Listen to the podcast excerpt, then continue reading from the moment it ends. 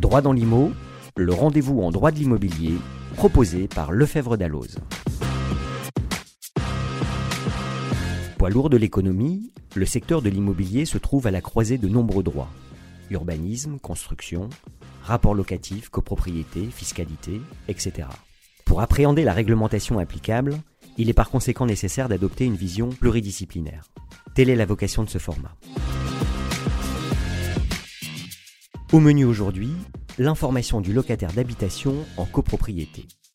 L'obligation d'information du locataire d'habitation par le bailleur est un sujet majeur du droit des baux. Cet enjeu est accru lorsque le local loué constitue un lot de copropriété, car un syndicat des copropriétaires, tiers à la relation contractuelle, prend des décisions ayant une incidence sur la relation entre le bailleur et son locataire. Pour nous en parler, Pierre-Édouard Lagrolet, avocat au barreau de Paris, et Pierre de Plateur, juriste au cabinet PDP Avocat, tous deux docteurs en droit.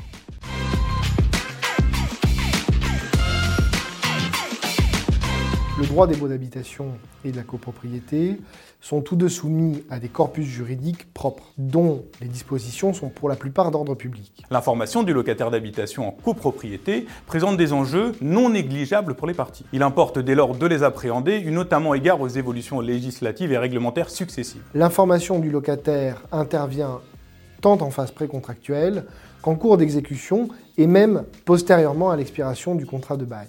À la conclusion du bail, tout d'abord, l'article 3 de la loi du 6 juillet 1989 impose aux bailleurs de communiquer aux locataires les extraits du règlement de copropriété concernant la destination de l'immeuble et la jouissance des parties privatives et communes. Sauf opposition du locataire, cette transmission peut se faire par voie dématérialisée. Il doit également lui remettre les extraits précisant la cote-part afférente au lot loué dans chacune des catégories de charges. Cet article, qui est d'ordre public, pourrait être rapproché de l'obligation d'information précontractuelle incombante au bailleur. Cette obligation n'est absolument pas liée uniquement à la location d'un logement, mais elle se rapporte aux conditions de formation du contrat et plus particulièrement à l'article 1112-1 du Code civil, également d'ordre public. Pendant l'exécution du bail, d'autres obligations pèsent sur le bailleur, mais comme nous allons le voir, également sur le syndic. L'article 9 du décret du 17 mars 1967 impose au syndic d'afficher dans l'immeuble la date de la prochaine Assemblée générale dans un délai raisonnable avant l'envoi de la convocation. Cet affichage devra permettre aux copropriétaires, bien sûr,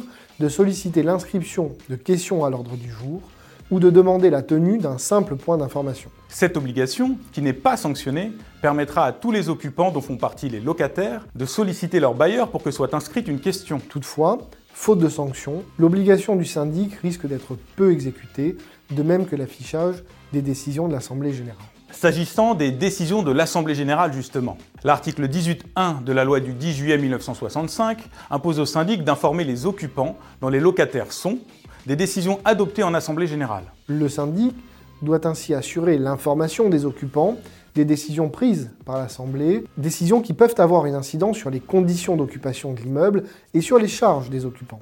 L'information doit être délivrée dans les trois mois de l'adoption de la décision et être affichée à l'emplacement des communications habituelles pendant une durée d'un mois. À défaut de l'existence d'un tel placard, l'information doit être déposée dans chacune des boîtes aux lettres ou remise selon les modalités habituellement utilisées, par une distribution du courrier par le gardien de l'immeuble par exemple. Cette obligation, faite au syndic, n'est pas sanctionnée.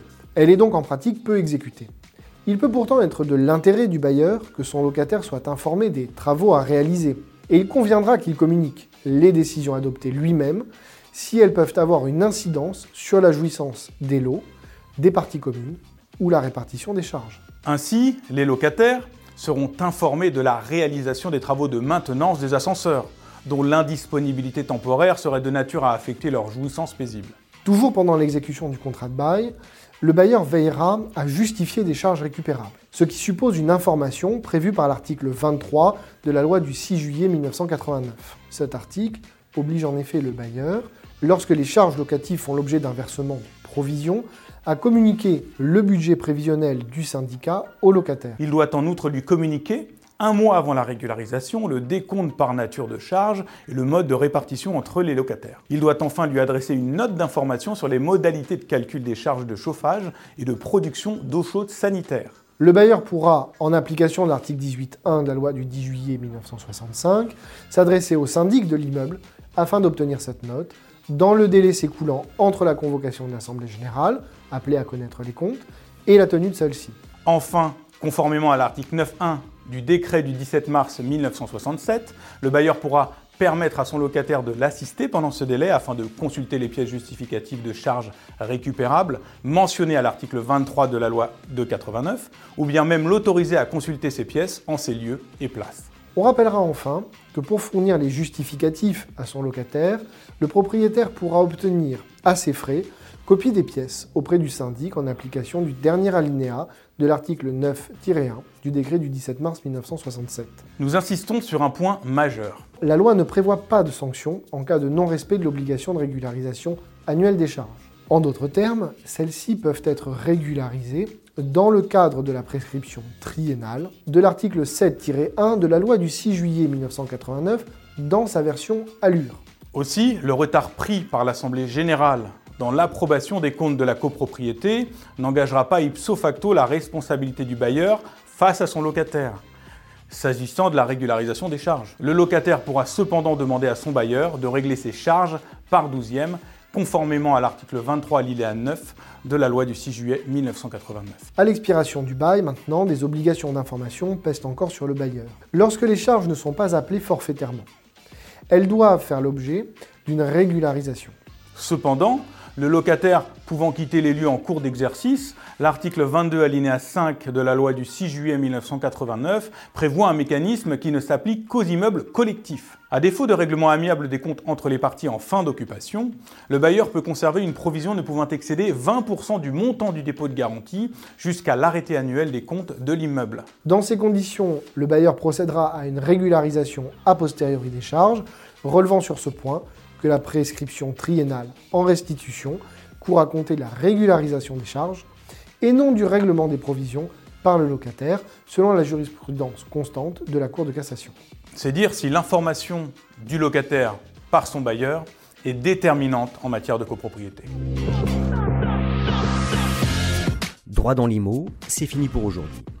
À bientôt dans un nouveau numéro, et d'ici là, restez connectés à l'actualité en vous abonnant à nos revues et en nous suivant sur les réseaux sociaux.